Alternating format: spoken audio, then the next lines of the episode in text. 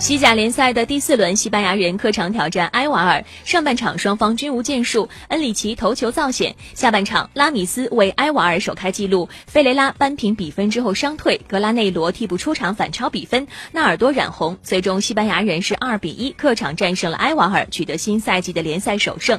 在其他结束的比赛当中，贝蒂斯与赫塔费一比一战平。同样呢，巴拉多利德和奥萨苏纳也是一比一战平。塞尔塔零比二不敌格拉纳达，阿拉维斯零。比一输给了塞维利亚。